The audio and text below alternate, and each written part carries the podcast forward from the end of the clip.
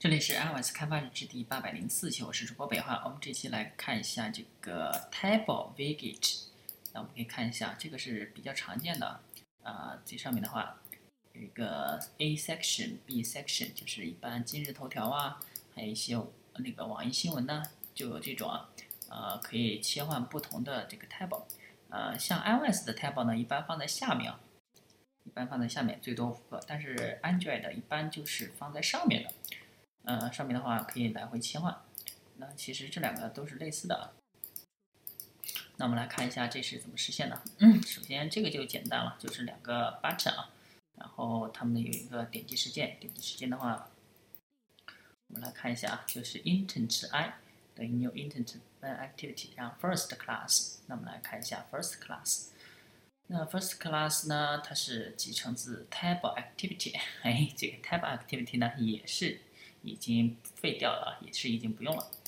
那我们呢可以看一下这个 onCreate 的时候，我们给它就两个 intent，然后我们的 table host，我们的 table host 呢，啊就是我们的就是呃 table host 等于这个 get table host，那就可以获取到我们的 table host，呃，然后我们把那个 table host 给它添加进来啊，然后 table host 点 set crunch table 一就是设置为。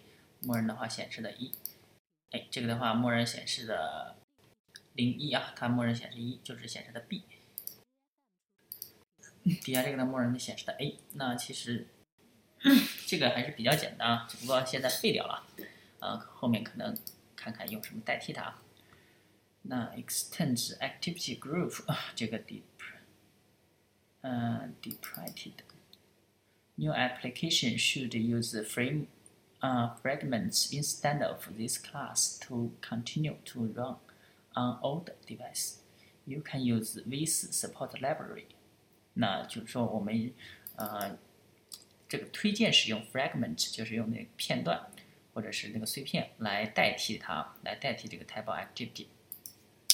OK，那这个就比较简单。我们这一期先到这儿，大家可以关注新浪微博、微信公众号、推特账号 iOSDBLG，也可以看一下博客 iOSDBLG 点 com。拜拜。